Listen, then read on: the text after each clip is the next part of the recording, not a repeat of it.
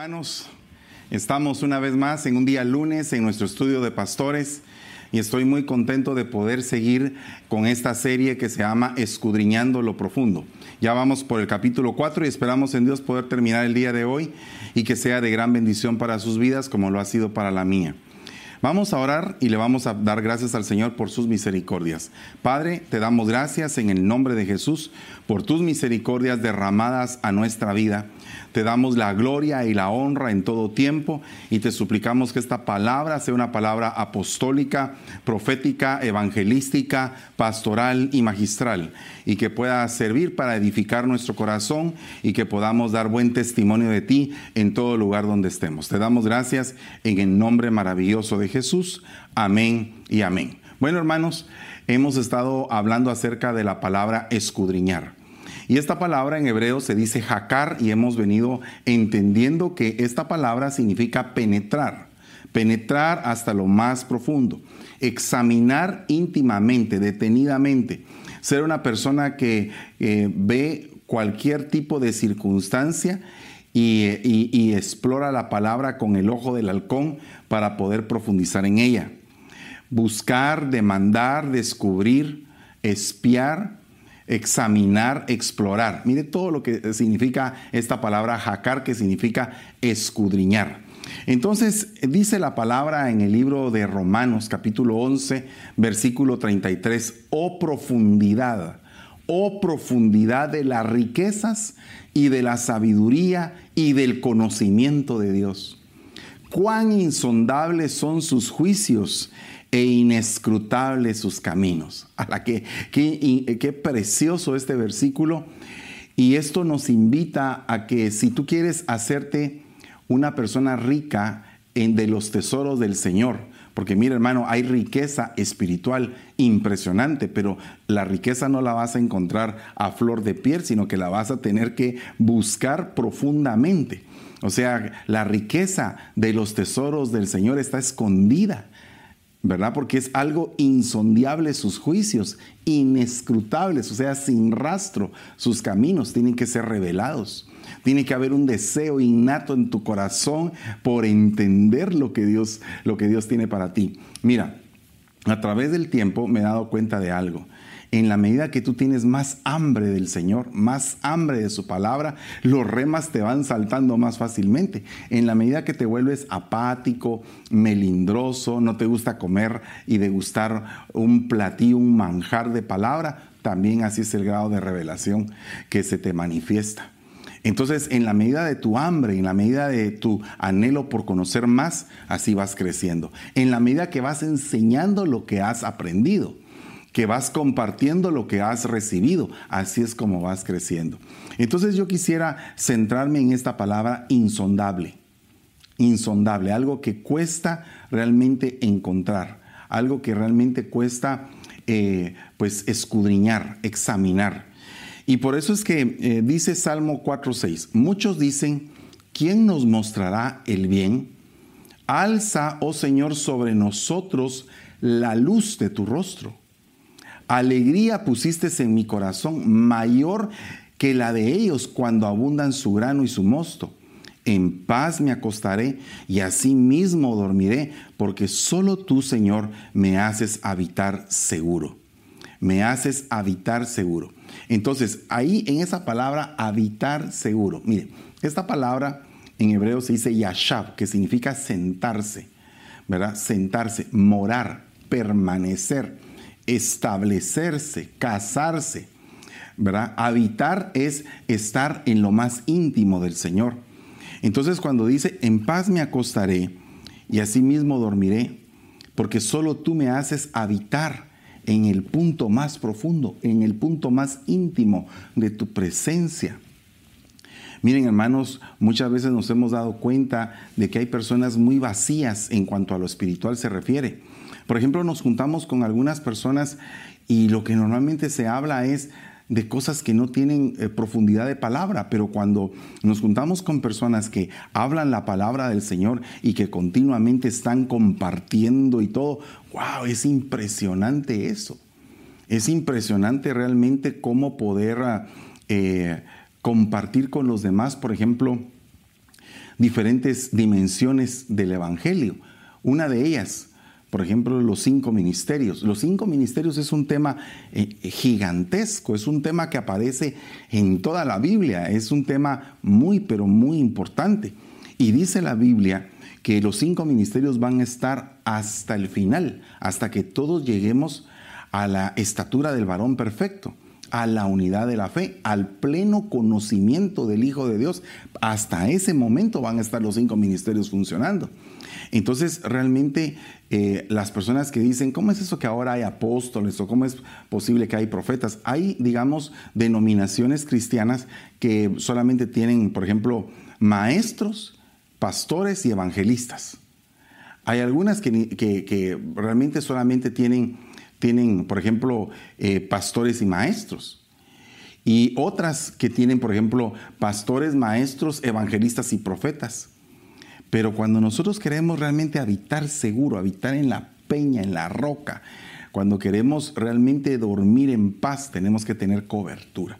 Y entonces por eso es que se establecen los ministerios como cobertura. Por ejemplo, el evangelista es una cobertura para los del mundo que quieren arrepentirse y refugiarse en la casa de Dios. El maestro es una cobertura para aquellos que viven en ignorancia de la palabra. El pastor es una cobertura para el momento en el cual nos sentimos que no tenemos ningún tipo de valor y el pastor nos enseña que tenemos un valor en Cristo nos hace entender el propósito de la salvación, nos hace entender el camino de la santidad. Pero cuando de repente estamos débiles y, queremos fortalecernos, el profeta viene a ser una cobertura también para esto, para poder cambiar esa debilidad por medio de la activación y que se establezca un propósito en nuestras vidas. Y el apóstol nos delega comisiones. ¿Para qué? Para que con esa unción apostólica vayamos a hacer lo que en el nombre de Jesús debemos. Entonces hay diferentes tipos de sazones, diferentes tipos de tiempo. Pero qué tremendo es llegar a habitar seguro. Dice que aquellos eran sepulcros blanqueados, que estaban llenos de huesos podridos por dentro. Entonces ese es un tipo de habitación, la habitación del sepulcro. Pero otros ya tenían su habitación como cárcel. ¿Quién me librará de este cuerpo de muerte? O sea, se sentía encarcelado en un cuerpo. Entonces eh, su cuerpo era cárcel. Pero cuando dicen que el Señor va a hacer de nosotros un templo y morada, de su Santo Espíritu. Entonces tenemos que pasar por sepulcro cuando estábamos llenos de pecados, después por cárcel cuando teníamos un, un, combate con la ley de nuestros miembros y estábamos en una batalla interna. Tenemos que pasar en una tienda que se va renovando y que va cambiando de lugar y que empezamos a aprender a vivir como peregrinos y extranjeros en esta tierra y que no pertenecemos a este mundo, sino que tenemos una patria celestial. Pero después empezamos a hacer morada con Él. Y entonces hacemos morada y nos convertimos en un edificio bien coordinado que va funcionando cada quien en el lugar que le corresponde y luego nos volvemos el templo donde Él permanece para con nosotros para siempre.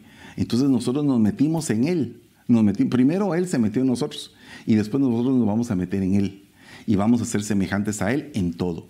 Entonces aquí es algo muy importante saber habitar seguro que nadie lo toque, que esté en un punto insondiable. Cuando tú habitas seguro, nadie te puede tocar. Entonces se levantan los enemigos, se levantan los adversarios, pero tú dice, me acostaré y dormí y desperté porque Jehová me sustentaba. Él estaba viviendo en un lugar seguro. Ahora, veamos otro punto. Dice Job, Job 2.3. Y el Señor dijo a Satanás, ¿te has fijado en mi siervo Job?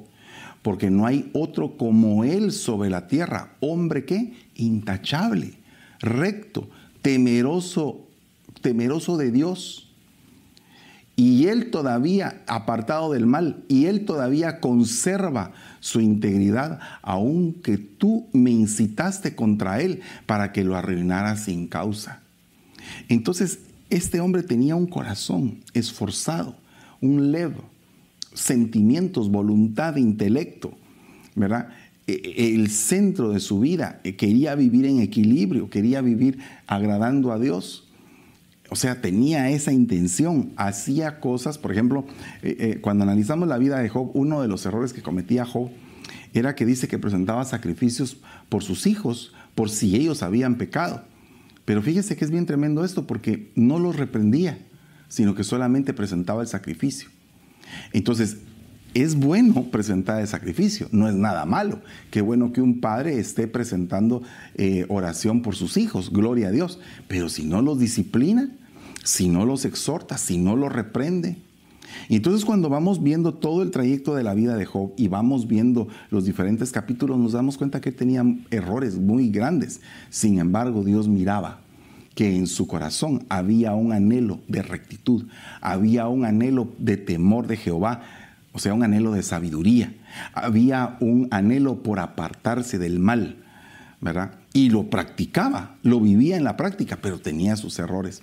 Entonces el Señor lo quería llevar a otro nivel, a otro nivel. Entonces, cuando uno empieza a, a considerar, esa palabra considerar, considera a mi siervo Job, considera, mira, ya pensaste en él, ya vistes cómo es. Entonces, eh, a veces nosotros tenemos que considerar muchas cosas, considerar cosas que están escritas en la Biblia para ponerlas por obra en nuestra vida. Eh, a veces no nos damos cuenta de que vivimos la vida poniendo en práctica muchas cosas que la misma vida nos enseña y no ponemos en práctica las cosas que están escritas en el libro del Señor, que es nuestro manual es nuestro manual de vida, es la vida misma. Entonces nosotros eh, practicamos muchas cosas según nuestra propia prudencia y no según lo que dice la palabra del Señor. Por eso es que tenemos que cambiar y tenemos que empezar a entender lo profundo. Alguien dirá, hermano, ¿para qué me sirven las profundidades, hermano? Bueno, no te van a servir de nada si tú lo que estás haciendo es buscando a ver cuál es el bombazo del día, pero no lo vas a poner por obra. Pero una profundidad te va a ayudar a entender muchas cosas que solamente con los rudimentos no puedes entenderlos. O sea, una profundidad te va a dar un corazón maduro, templado, un corazón ejercitado para apartarse del mal. Una profundidad te va a enseñar a considerar bien las cosas. Mira, hermano, en este desarrollo que he tenido como, hijo de, de Dios, he tenido muchas pruebas, he tenido muchas circunstancias que son adversas a mi propia vida y en cada una de ellas he venido entendiendo cuál ha sido el propósito de Dios para mí. Y entonces lo que en algún momento yo le llamé mal y dije, oh, esto qué mal estuvo. Que, entonces después me di cuenta del bien que había adquirido al haber pasado por medio de ese mal. O, sea, por ejemplo, para poder llegar Israel a Canaán, tenía que pasar por el desierto. Entonces el desierto lo pudo haber pasado en un corto tiempo y hubiera llegado a Canaán. Pero como, como ellos desobedecieron al Señor, lo probaron, lo, lo tentaron en las, aguas, en las aguas amargas, entonces definitivamente el Señor los empezó a hacer circular, a dar vueltas, 40 años dando vueltas. Entonces, digo yo, ¿por qué a veces nos toca dar tantas vueltas para un asunto? Y es precisamente porque no consideramos las cosas. Si esta gente hubiera considerado lo que aquellos hombres vinieron eh, con el mensaje que, que traían, pero traían uvas gigantes, traían frutas gigantes, traían una gran cantidad de cosas que habían en la tierra. Pero ellos, aún trayendo las cosas visibles, esa gente no creyó. Entonces esa gente tenía menos que fe, porque la fe es la certeza de lo que se espera y la convicción de lo que no se ve. Pero esta gente sí vio, vio las uvas, vio lo que había en la tierra, vio que Dios había cumplido su promesa, pero no querían conquistar, eran haraganes, no se habían despojado de su mentalidad de esclavitud. Entonces murieron en el desierto. Entonces mucha gente no se quiere despojar de su mentalidad de esclavitud y no quiere avanzar a otras cosas porque no quiere aprender la profundidad. Cuando tú aprendes la profundidad, a la que tremendo, hermano. Mire, no todos vamos a tener un éxito tan gigante como para que todo el mundo nos, nos vea. No todos vamos a tener eso. No todos vamos a tener una fama que toda la gente nos persiga. Tal vez no vamos a tener eso. Pero en la medida del éxito que Dios ha determinado para ti, alcanza el mejor punteo. ¿Qué significa eso? Pongámonos a pensar en el que recibió dos talentos, entregó cuatro Pero no se puso a pensar en el que tenía cinco talentos. Él dijo, yo tengo dos, voy a poner a trabajar lo que yo, tengo. Entonces el punto medio, cuando tú no has alcanzado totalmente todo el éxito, pero tampoco estás en la miseria, es un punto peligroso porque puede decir, ay, no he alcanzado lo que, lo que aquel tiene. Entonces no me, siento frustrado. Y tengo más que aquel. Entonces e, es como que un punto un poco difícil porque los puntos medios eh, son peligrosos. La Biblia dice, por cuanto no eres ni frío ni caliente, eres tibio, te vomitaré de mi boca. Entonces el punto acá es bien tremendo, porque nosotros tenemos que considerar las cosas profundas. Cuando nosotros consideramos, dice, ¿no te has fijado en mi siervo? No hay, no hay otro como él sobre la tierra. A la que tremendo. O sea que había llegado al top. ¿Y cómo sería después de haber pasado la gran prueba que tuvo? en qué nivel quedó después de la prueba. Ha de haber aprendido más. Entonces, si ha de haber aprendido más, no significa que había llegado al tope. Significa que había llegado a un punto donde en su rango, en su tiempo, en su madurez, había alcanzado un, nivel. O sea, si tú tienes 40 años en la iglesia, pero tienes mentalidad como que acabas de ser un recién convertido, esos 40 años, Dios mío, te los van a demandar. Te quedaste básicamente enano espiritualmente. Pero si tú, por ejemplo, tienes dos años de estar en la iglesia y tienes la estatura de uno de 20, Dios mío, entonces creciste y creciste más rápido. Dios da el crecimiento a cada quien. Pero hermano, Dios le va a dar el crecimiento a una persona que no anhela, que no busca, que no se esfuerza por correr la, carrera que tiene por delante, puesto los ojos en Jesús, el autor y consumador de la fe. Entonces, cuando una persona no se esfuerza, no obtiene. Cuando una persona no se esfuerza, no clama, no pide, no, no busca, eh, eh, nunca se le va a abrir. Porque mire, el que pide, el que busca y el que toca. Entonces, esto es algo bien tremendo porque tú quieres profundidades, tienes que pedir profundidades, tienes que buscarlas y tienes que eh, esforzarte por encontrarlas. Por eso, examinar lo insondeable no es tan fácil. Te voy a poner un ejemplo hay un supercriminal con una mentalidad y una astucia impresionante, de tal forma que no deja huella en ninguna parte donde comete sus fechorías y sus crímenes. Pero viene otro detective que tiene la capacidad de encontrar hasta la más mínima pista para poder llegar hasta ese criminal. He visto algunos, algunos documentales de la vida real donde ha pasado eso, que hay criminales que tienen una mente tan impresionantemente grande, eh, poderosa, que no dejan huella, pero también hay detectives que son impresionantemente poderosos en, el, en, en examinar lo que no tiene un camino establecido, una senda, una ruta y ellos empiezan a investigar y a ser meticulosamente cuidadosos hasta encontrar la pista que los lleva al criminal.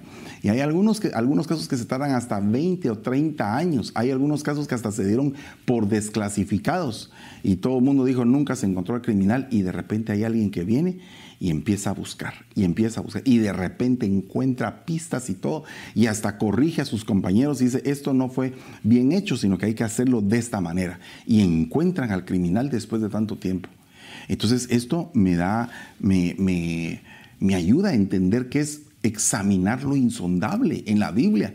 Examinar lo insondable no significa que tú te vas a sentar y que va a brotar todo, sino que tienes que sentarte y buscar la profundidad de la escritura buscar, qué tremendo lo que dice aquí. Y cuando tú empiezas a meditar profundamente en cada versículo, Dios mío, no terminas porque este versículo te lleva a otro y este otro te lleva a otro y a otro y a otro. Y cuando sientes estás ahí metido, decís, ala, ¿y por dónde empecé? Y ya sacaste como unos 20 temas de lo que has visto y, y las manos como que te hacen falta para poder escribir y para poder hacer. Cuando tú estás buscando lo insondable, cuando te esfuerzas por buscar la profundidad, ala, eso es algo bien tremendo. Dice, también amaba la maldición y esta vino sobre él. No se deleitó en la bendición. Fíjate bien. Y ella se alejó de él. Se vistió de maldición como si fuera su manto y entró como agua en su cuerpo y como aceite en sus huesos. Séale como vestidura con que se cubra y por cinto con que se ciña siempre sea esta la paga del Señor para mis acusadores y para los que hablan mal contra mi alma. Entonces dice, se cubrió de mal. Qué tremendo, ¿verdad? Ahora, ¿cómo podemos nosotros entender este punto? Dice que empezó amando la maldición y la maldición vino sobre él. ¿Qué nos dice eso? ¿Cuántas personas empiezan a amar la maldición? ¿Qué, ejemplos podríamos dar de eso? imagínese que, que eres cristiano, nacido de nuevo, estás pasando por un gran problema y, en, ese, en, ese, momento el enemigo empieza a atacarte y, empiezas tú a, a tener problemas con amar la vida que Dios te ha dado. Fíjate el punto. Porque la Biblia dice claramente, el que ama su vida la perderá y el que pierde su vida por causa mía la ganará. Pero ese es otro punto, esto no es el punto del que te estoy hablando. Te estoy hablando de que todos tenemos que tener un amor por la vida que Dios nos ha entregado, porque tenemos bendiciones. Pero ¿qué pasa cuando empezamos a ver todo en negativo y empezamos a ver todo en, el punto de que, a mí cómo me va de mal, a mí cómo me va de mal? Puede ser que en algún momento un espíritu de muerte te llegue a visitar. ¿Y qué pasa con eso? Podría ser que en algún momento te pudiera meter cosas en la, en la cabeza como queriendo aborrecer tu vida y decir, ya no aguanto esta vida, ya no aguanto esta carga que, me está sucediendo. Entonces, esto es algo bien tremendo. ¿verdad? Entonces nosotros tenemos que pedirle al Señor misericordia sobre esto. Fíjese, se vistió de maldición. ¿Cómo sería eso? O sea que fue teniendo, eh, fue recibiendo, aceptando digiriendo las maldiciones que le decían. No sirves para nada, eres esto, eres aquello, eres aquí. Entonces empezó a absorber, absorber y empezó a, al principio lo rechazaba, pero después empezó a decir, sí, sí tienen razón, sí, sí lo soy, sí lo soy, sí lo soy, sí lo soy, hasta que de repente eso se hizo parte de él. Entonces esto es algo bien tremendo porque cuando dice se vistió, se cubrió, esa palabra es mal que significa altura, medida, vestidura. ¿Verdad? Entonces, ¿qué medida tenía? Era una medida de maldición. Hay personas que nada les sale bien. Eh, empiezan a hacer todo y todo les sale mal. ¿Pero y por qué? Porque yo pienso que a sí mismos se sienten inseguros, a sí mismos desconfían y a sí mismos también no, no pueden dar fruto porque están estériles. Pero ¿qué pasa si para ellos, a la hora de examinarse, a la hora de, meterse hasta lo más profundo de su corazón, empiezan a entender y dicen, ah, no, yo tengo que cambiar esta manera de vivir, tengo que cambiar esta manera de pensar. Y entonces, de repente abren la Biblia y empiezan a leer y dice, aunque tu principio sea insignificante, tu final será glorioso en sobremanera. Y después abren otra vez la Biblia y dice, yo no tengo planes de calamidad para ustedes, tengo planes de bien, de bien y no de mal. Entonces tú dices, oh, esto es para mí, esto yo lo agarro, es mío, Dios me lo está diciendo en su palabra, es para mí. Y entonces yo empiezo a declarar, empiezo a cambiar mi situación, empiezo a decir, Señor, esto va a pasar, y empiezo a, profetizar. Entonces, eh, acabamos de pasar una proclama y podemos entender que esa proclama surge en todo este año. Y si esa proclama se quiere hacer realidad en nuestras vidas, es porque nosotros la hemos creído, la hemos agarrado, la hemos hecho nuestra. El punto es que mucha gente no hace, nuestra las, no hace suya las proclamas, sino que simplemente escucha la proclama. ¡Ay, qué bonito! ¿Verdad? O, tal vez pretenden que la proclama sea como un día así, ¡ala, qué, qué, qué bonito! Estuve en la proclama, me voy a tomar un selfie. Ah, estuve en la proclama, qué bonito. Es como aquellos que no tocan bien y se toman una foto con, su gran instrumento musical, ahí pa, se toman ahí y se sienten que son, wow, unos grandes músicos y todo, pero todavía no tienen, no tienen la madurez, no tienen la profundidad, no tienen la técnica. O sea, no se han metido a lo insondable. Cada persona que se especializa en algo siempre busca hasta lo más profundo. Dice Salmo, eh, perdón, Salmo 9, 16. El Señor se ha dado a conocer, ha ejecutado juicio. El impío es atrapado en la obra de sus manos, así en el instante, inmediatamente. el Señor se da a conocer, paz en ese momento. Se da a conocer el veredicto, el mishpat, ¿verdad? la sentencia. ¿Y qué tiene que ver esto con lo profundo? ¿verdad? ¿Qué tiene que ver esto con lo insondable? Cuando decimos nosotros, ¿quién habrá tenido la culpa? Y, y no, no se sabe quién tuvo la culpa, pero de repente el Señor lo da a conocer paz. Esto fue lo que pasó. Qué impresionante es eso. Ahora, todo esto es insondable. Danos consejo, toma tu, una decisión. Da tu sombra como la noche en pleno mediodía. Esconde a los desterrados. No entregues al fugitivo. La justicia, la justicia muchas veces es insondable. Sabe que hace poco me acabo de enterar de un hombre que estuvo 25 años en prisión y después se dan cuenta que es inocente. Y, eh, y yo vi el reportaje y cuando salieron estaba el chorro de periodistas por todos lados, cámaras y todo. Y entonces le preguntan, ¿y qué siente? ¿Y qué, qué? Entonces él dice, bueno, ya no me puedo lamentar. Tuve que aprender ahí adentro muchas cosas. Ahora lo que me toca es gozar mi vida porque salí. Imagínese usted un preso motivado. ¿Qué, ¿Qué, tremendo es eso, porque a veces nosotros cuando vimos la palabra motivación nos espanta, ¿verdad? Porque pensamos que es una doctrina humana. Pero la realidad es que Dios nos motiva para seguir adelante cada día. Su Santo Espíritu nos motiva, nos llena de motivación, nos llena de motivos para poder seguir adelante.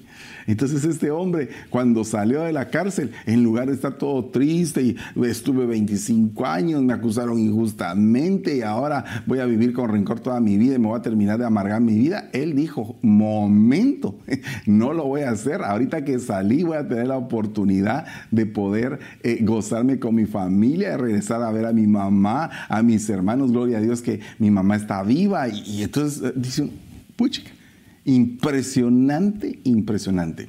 Puedo ver el caso de la vida de Nelson Mandela, que estuvo, eh, me parece que fueron 27 años en prisión y después cuando sale, sale a triunfar y se vuelve el presidente de Sudáfrica. Y entonces es un presidente de color. Y entonces ahora todos los que eh, eran racistas y tenían diferentes tipos de problemas, ahora dijeron, ahora esto se va a volver terrible, porque ahora todos ellos se van a venir en contra de nosotros. Y no, no, sino que por el contrario, empezó a hacer una armonía entre unos y otros. ¿Y por qué empezó a hacer esa armonía? Porque lo aprendió en la cárcel. Eh, eh, eh, me imagino que haber aprendido en la cárcel que en la cárcel no hay color, en la cárcel todos son iguales y todos están pasando por diferentes problemas y la cárcel hace que la persona sea templado su carácter, sea terrible. Entonces, sea, sea aunque es terrible la cárcel, la persona va siendo templada, va siendo equilibrada. Entonces es algo bien tremendo porque sale y empieza a gobernar y no devuelve mal por mal. Y eso según tengo entendido no es cristiano. Según tengo entendido, puede ser que sí, no lo sé. El punto es, qué tremendo es que un hombre, a pesar de que lo quisieron quebrar, se levanta, se levanta. Entonces, fíjese bien, danos consejo, toma una decisión, da tu sombra como la noche en pleno mediodía, esconde a los desterrados, no entregues al fugitivo, ama la justicia, ama la misericordia, ama la, eh, la paz y el consejo. Pero mire otro punto, oiga lo que dice acá. En aquel día el Señor de los ejércitos será hermosa corona, gloriosa diadema para el remanente de su pueblo, espíritu de justicia para el que se sienta en juicio y fuerza para aquellos que rechazan el asalto en la puerta. También estos se tambalean por el vino y dan traspiés por el licor. El sacerdote y el profeta por el licor se tambalean, están ofuscados por el vino. Por el licor dan traspiés, vacilan en sus visiones, titubean al pronunciar juicio.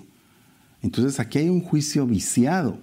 Hay un juicio viciado que nosotros tenemos que eh, desenmarañar. Entonces muchas personas por juicios eh, así viciados marcaron sus vidas. Miren, eh, yo siempre eh, he pensado lo siguiente, que cuando alguna, algún hermano, alguna hermana vienen y me dicen, pastor, fíjese que eh, tenemos este problema, ¿Qué, ¿qué opina usted? Entonces yo le digo, por ejemplo, tienen un problema de migración. Entonces, consíguete un abogado y, y, pregunta a dos abogados más para tener varias opiniones, a ver qué te dicen y me vienes a contar. Entonces, vienen ellos y hacen eso, piden opinión, piden opinión y entonces acá eh, en la opinión uno se da cuenta que hay algunas personas que están haciendo su trabajo solamente por agarrar el dinero de la persona y al final de cuentas no van a hacer, no van a hacer un buen trabajo. Desde el primer día se ven que hay un juicio viciado, hay algo que no está bien, que no está claro. Y entonces hay otros que cuando llegan le dan una seguridad, aún una confianza, una tranquilidad y que se transmite. Entonces, nosotros cuando emitimos un juicio, porque a veces nos llaman como, como mm, personas que van a emitir un juicio dentro de la congregación. Entonces tenemos que ser cuidadosos porque no vaya a ser que estemos enjuiciando a un inocente, ¿verdad? Yo no sé si tú has tenido que pasar por algún juicio siendo tú inocente. A mí me tocó vivirlo, que siendo inocente tuve que vivir un juicio muy tremendo y, y, me dolió muchísimo ese, todo ese proceso pero al final también aprendí, aprendí muchas cosas. O sea que realmente nosotros tenemos que eh, buscar esos juicios insondables. ¿Cuáles son esos juicios insondables? Todos estos que estamos viendo, ¿verdad? Abogar, interceder. Todos en Israel hablan mal de ustedes. Si una persona ofende a otra, Dios puede decidir quién tiene la razón. Pero si alguien ofende a Dios, no hay quien pueda defenderlo. Sin embargo, los hijos de Eli no hicieron caso al regaño de su padre. Además, Dios ya había decidido quitarles la vida. O sea que ya no había forma de interceder por ellos, porque ellos habían ofendido al Señor. Entonces nosotros tenemos que pedirle al Señor, por favor, Padre, perdónanos, perdónanos, ten misericordia de nosotros y también ten misericordia del hermano. No seamos como el fariseo, Señor, te doy gracias porque no soy como ese que está ahí. No, no, no, Señor, por favor, ayuda al que lo necesita. Acuérdate del necesitado, por favor, Señor. Ten misericordia de él. Y entonces todos esos puntos son impresionantes porque esa palabra, juzgar, significa palal, que significa eh, interceder, orar, ¿verdad? Abogar, rogar, suplicar. Entonces tenemos que suplicar por los demás. Cuando alguien está pasando por un problema, mire, a veces nos toca suplicar hasta por los culpables. Porque no estamos hablando de gente inocente, sino que estamos hablando de gente que tal vez se portó bien mal, bien feo. Pero si nosotros venimos y decimos, ¿sabes qué? Perdona al hombre.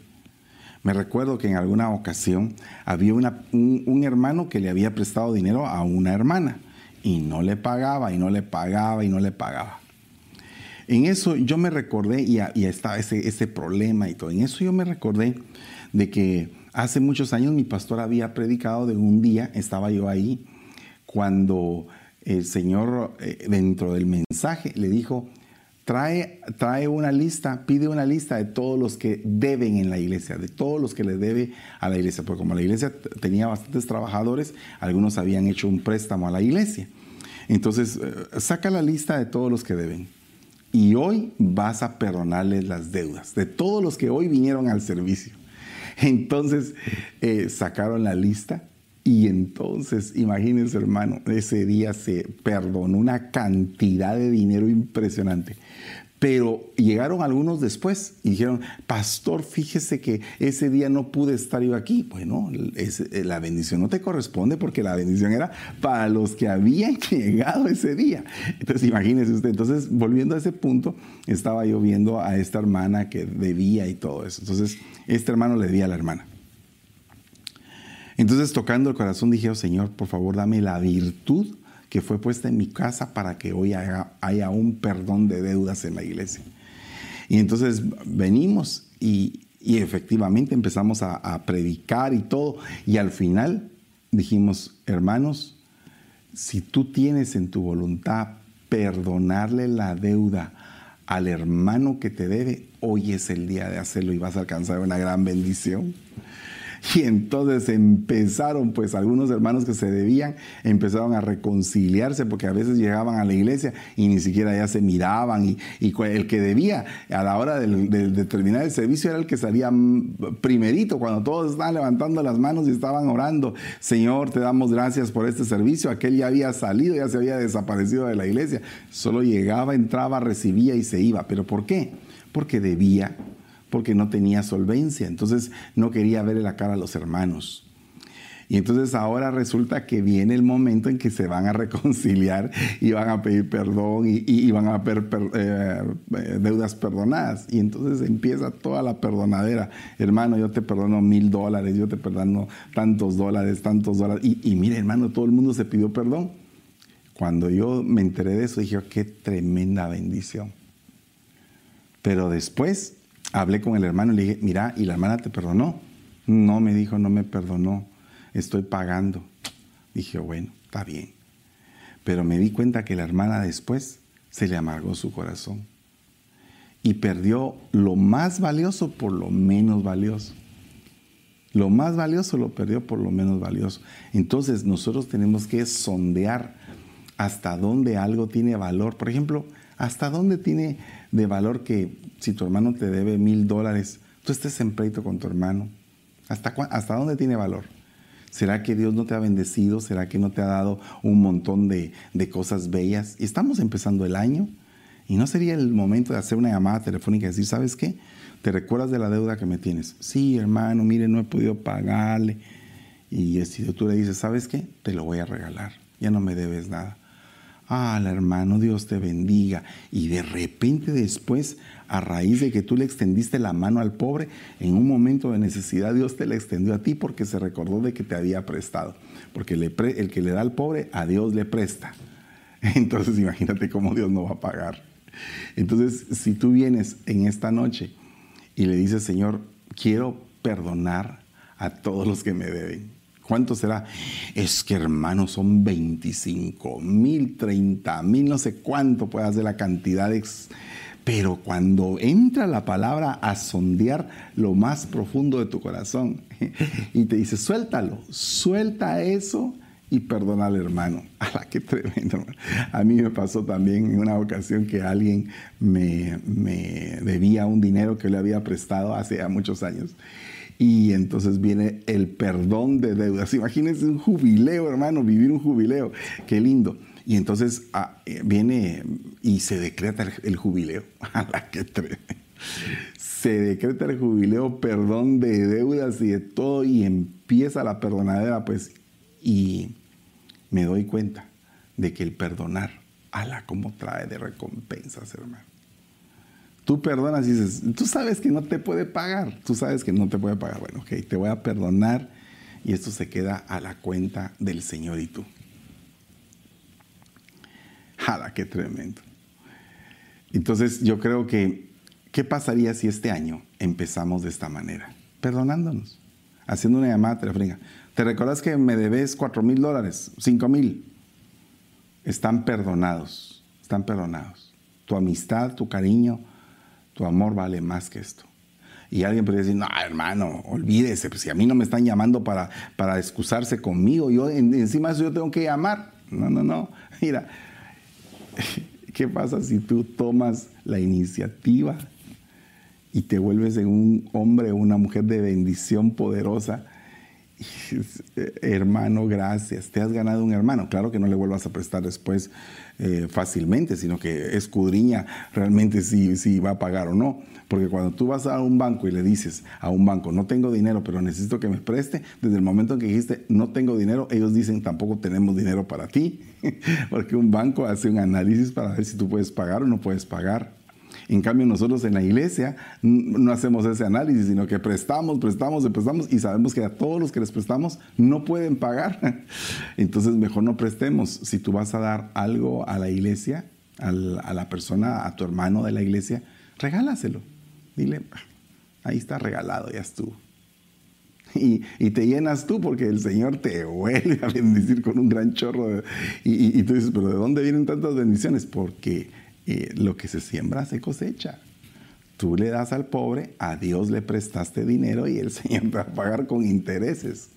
Dice Proverbios 18, 17, el primero en defenderse alega ser inocente, pero llegan los testigos y afirman lo contrario.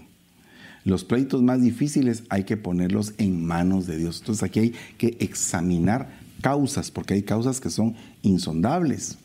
Imagínense aquellas dos mujeres que llegaron con Salomón y que Salomón tuvo que sacar la espada para ver quién era la madre, para escudriñar, examinar la causa, ¿verdad? Examinar la causa. Entonces, este tipo de justicia se dice justicia RIB, justicia RIB y, que está precisamente ligada a la contienda, al, litigio, al momento en el cual está el acusador ahí acusando, valga la redundancia, acusando, de, tiene la culpa de esto, tiene la culpa de aquello, y tú vienes y dices, Señor, perdóname, Padre, no, no, no quería hacer esto, Señor, perdóname. Y entonces ahí empieza un proceso de restauración para tu vida. Dice Salmo 9.7, pero el Señor permanece para siempre ha establecido su trono para juicio y juzgará al mundo con justicia, con equidad, ejecutará juicios sobre los pueblos. Esa palabra se dice shafat, que significa juzgar, pronunciar, sentenciar, vindicar. Entonces, desde el trono de autoridad sale el juicio, sale el juicio. Entonces, imagínate cuánto, cuánto insondable llega desde los ojos a los ojos del Señor y dice, ah, este corazón es insondable, lo vamos a ver. Y lo ven.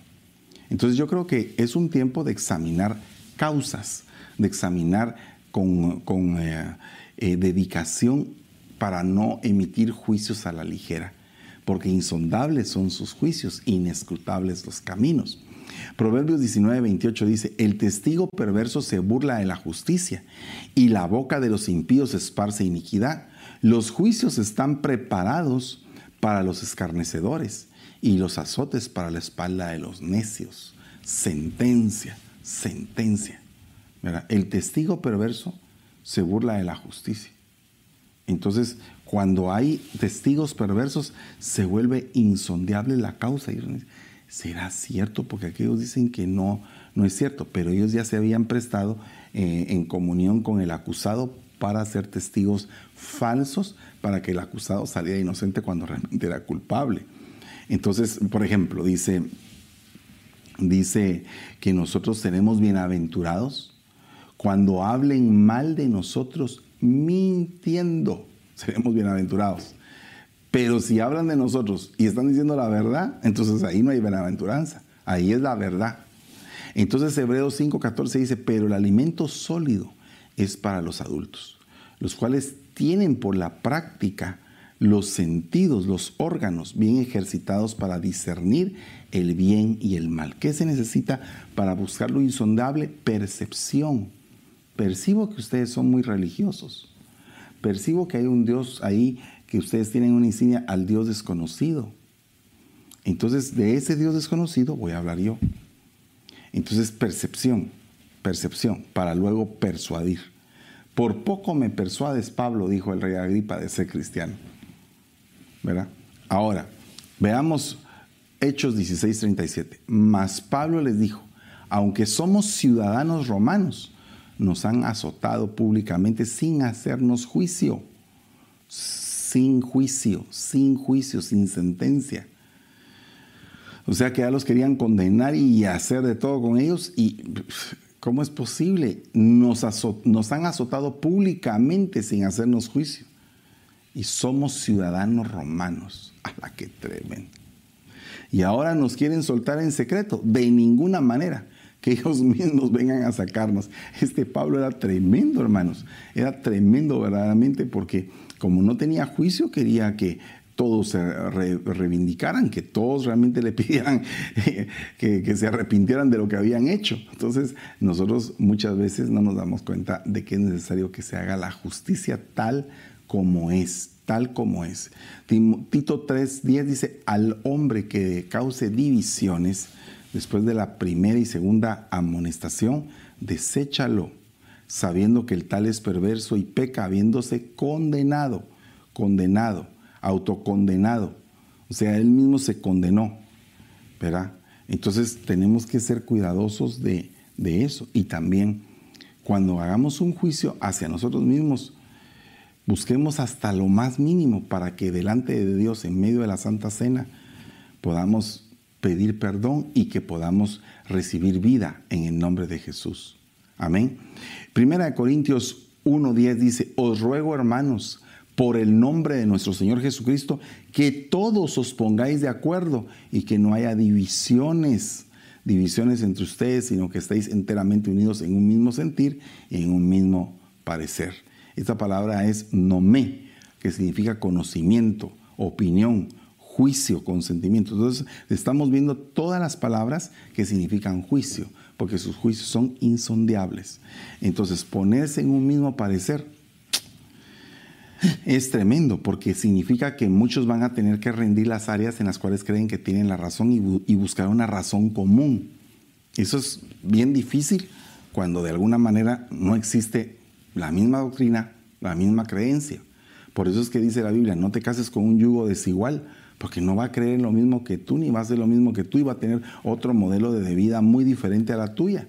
Pero qué mejor si te casas con alguien que es de tu misma tribu, de tu misma parentela, con las mismas costumbres, con los mismos cuidados. Todo eso tiene algo que ver muy, muy profundo. Romanos 2.5, mas por causa de tu terquedad y de tu corazón no arrepentido, no arrepentido, estás acumulando ira para ti en el día de la ira y de la revelación del justo juicio de Dios, el cual pagará a cada uno conforme a sus obras, conforme a sus obras. Entonces aquí hay otro problema. Dios mío, que aquí hay una sentencia, una sentencia de parte de Dios. Esa es otra palabra que significa juicio. Pero dice, a los que por la perseverancia en hacer el bien buscan gloria, honor, inmortalidad, vida eterna, pero a los ambiciosos no obedecen a la verdad, ¿verdad? sino que obedecen a la injusticia, ira e indignación. Entonces estar separando qué es lo que va a hacer con cada quien, qué es lo que, cuál va a ser el merecido que va a tener cada quien, tanto para bien como para mal. Entonces la sentencia, la sentencia de Dios dice que Dios no va a tener por inocente al culpable, o sea que Dios va a escudriñar hasta lo más profundo del corazón. Entonces tenemos que pedirle al Señor entendimiento. Bueno, Estamos terminando, hermanos. Eh, les voy a leer un último versículo que dice, primera de Pedro 4:17, porque es tiempo que el juicio comience por la casa de Dios. Y si primero comienza por nosotros, ¿cuál será el fin de aquellos que no obedecen el Evangelio? Y si el justo con dificultad se salva, ¿dónde quedará o aparecerá el impío y el pecador? Entonces el juicio es a la casa. Hagamos un juicio antes de que venga el juicio de Dios sobre nosotros Hagamos un juicio y digámosle, Señor, mi situación es esta, perdóname, ayúdame, cámbiame esto. Y entonces el Señor te va a dar la fortaleza y te va a dar el entendimiento para irte apartando del mal. Y que vayas buscando el bien. ¿Y qué tiene que ver esto con lo insondable?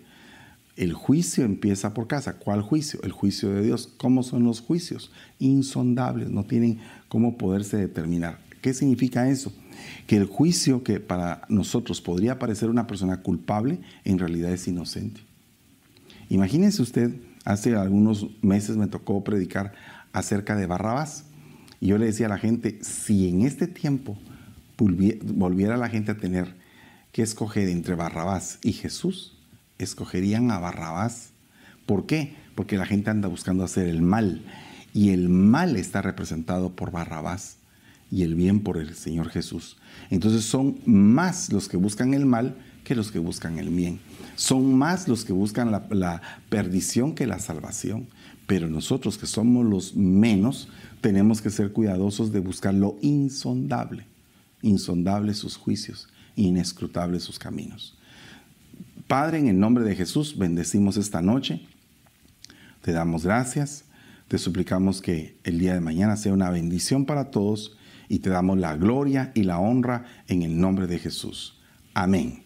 Dios les bendiga, mis hermanos. Los espero, primeramente Dios, mañana martes en Escuela Profética. Y el día miércoles con nuestro devocional de matrimonios. Y el día noches matrimoniales. Y el día jueves el devocional con Pastora Debbie Campos, mi esposa. el día viernes en la aljaba del salmista y el día sábado eh, eh, estudio para jóvenes, servicio para jóvenes y domingo 9 de la mañana y 11.30 nuestros servicios generales. Que Dios les bendiga, pasen una excelente noche, bendiciones a todos. Bye.